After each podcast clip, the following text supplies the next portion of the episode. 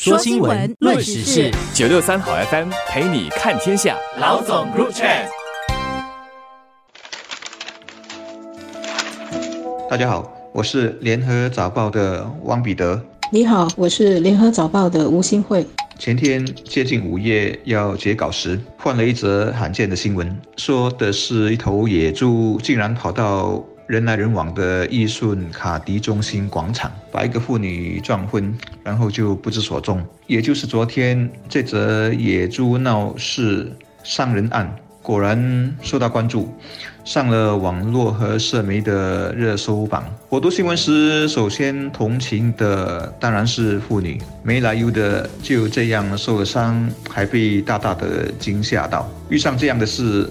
破然率比中大彩图奖还难，然后也想事件中的野猪其实也是受害者。你站在他的角度，大概是找食物吧，也不知如何兜兜转转，然后就和他的家人失散了，落单了，还发现自己置身在一个陌生的闹市里，到处都是两脚站立的异类，就如同我们突然发现自己在非洲大草原的狮子群体当中，肯定恐慌到不行。这只野猪。逃跑了之后，现在在哪里？如果不发生交通事故被车撞死，大概最后也能回到丛林吧。不过据统计，在新加坡野猪数量有两百多头。我们国家是很小，但要在七百多平方公里的岛上成功的找回自己的同伴，估计也是接近重大彩头奖的获揽率吧。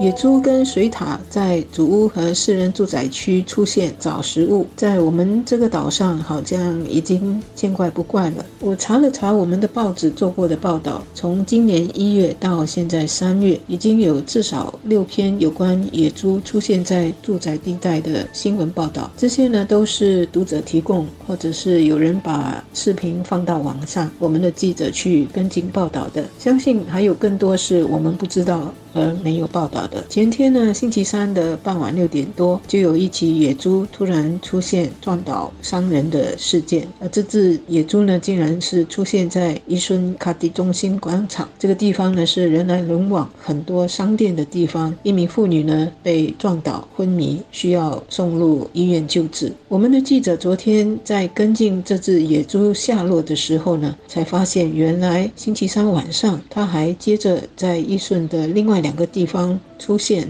而且伤人，所以国家公园局赶快关闭伊顺公园。一方面是可能侦查到野猪在几次迷路伤人之后逃跑到公园里了；另一方面呢，也是避免人们去伊顺公园，当局可以更广泛的在园里展开搜寻野猪的行动。看看今年以来的野猪出没的报道，除了前天的伊顺地带，之前出现过的地带包括五级芝马路上段的商场。也就是我们所熟悉的铁道广场，呃，那一带，这一带呢是在附近是有五级芝麻的绿道跟自然公园，其他呢还有五级巴兰的主屋区，这个地方附近是振华自然公园，还有就是在白沙一带，有网民呢还拍到有十八只大小的野猪家族在那里活动，好像也是在找食物，吓坏了在那里跑步的公众。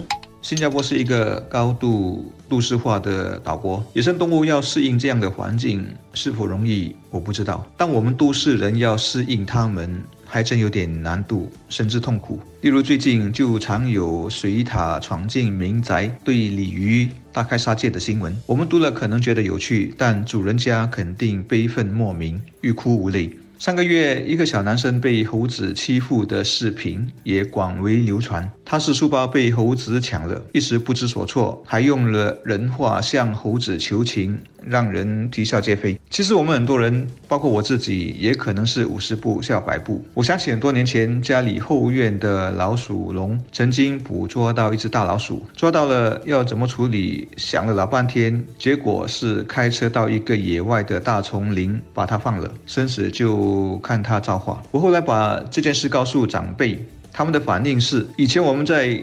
钢板都是拿热水把它们烫死就算了。有时动物很可爱，但太过靠近也会不舒服。例如有一次，屋顶的一个平台上，赫然发现有四五只还没开眼的小猫，不知是哪里来的母猫在屋顶上偷偷生的，也可能是生下了才把它们一只只的放到上面去。要不是其中一只掉了下来，我们还不知道家里多了这些不速之客。等了大概一两天，母猫竟然没有回来喂养，搞到我们很无助、很担心。最后还好想到了 SPCA，赶紧送去才算解决了问题。今年一月呢，也有公众拍到汤森东海岸线的这个春叶地铁站附近的一块大草地上，也有三只野猪，像是母猪带着两只小猪在草坪上游玩。它的附近呢是树林和公园。从野猪出没的这些地方看来呢，它们一般是从公园或者是树林里走出来，可能是迷路了，四处乱窜。碰到人呢，就很自然的要防卫自己，不是逃跑，就是在逃跑的时候伤到人。关爱动物研究教育协会今年二月在接受访问的时候透露，这个协会去年接到接近一百起野猪相关的通报，比前年所接获的八十起通报多了一些。当中呢，有四十多起是公众遭野猪攻击的投诉，或者是野猪出没引发安全隐患的通报。野猪不像水獭会让人觉得很可爱，但是野猪的确跟水獭、猴子一样，为了找食物会走出他们的地盘到有人烟的地方，因为有人烟的地方就会有人留下的食物垃圾。而对老鼠、蟑螂、乌鸦而言，这些野生动物到住宅区来找食物，也是闯了他们的地盘，抢了人类留下的食物、残羹和厨余。这也是为什么我们需要更好的处理我们的食物。垃圾和厨余，尤其是在小贩中心、靠近公园的垃圾桶、靠近公园的住宅区的垃圾箱和回收箱等等。如果我们随意的把饮料和食物垃圾丢在这些桶里，不只是引来了蟑螂、老鼠，野生动物也会来摸出一条可以以找到食物的路。我们希望野生动物能够安分守己，在自己的家园里生活。那我们自己就要处理好我们的垃圾，别引他们过来。我们现代人多数都有关爱动物的意识，对野生物种也知道应该包容。一些人甚至还身体力行参与到保育工作中。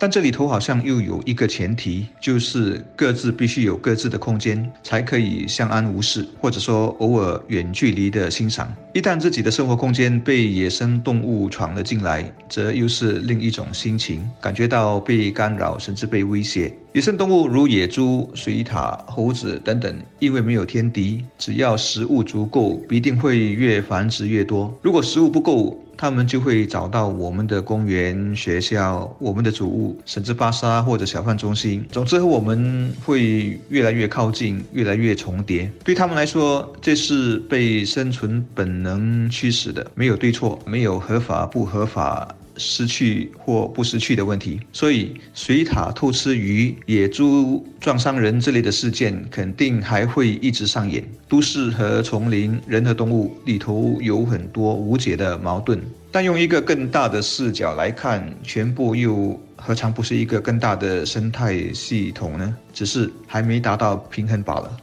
新加坡的人口密集。我们的生活和经济活动的圈子也在不断扩大，把一些树林变成了人的地盘。野生动物不像我们可以投诉，只能在越来越小的范围里生活和找食物。与此同时呢，我们的公园和绿色连道也不断的在延长，并和好些自然公园连接起来。人们多到这些公园连道活动，跟野猪相遇的机会也多了起来。人和野生动物都是需要学习怎么共存。关爱动物等等的这些环保组织，可以跟政府当局多多合作，探讨怎么引导人和野生动物更好的相处。我们不希望伤害野生动物，但同样的，我们也不希望野生动物伤害人和损害我们的一些设施。我们不要做盲目或者是极端的环保分子，但是我们也要负起责任，做好我们的本分，处理好垃圾，不要乱乱喂食鸟类、猴子和其他野生动物。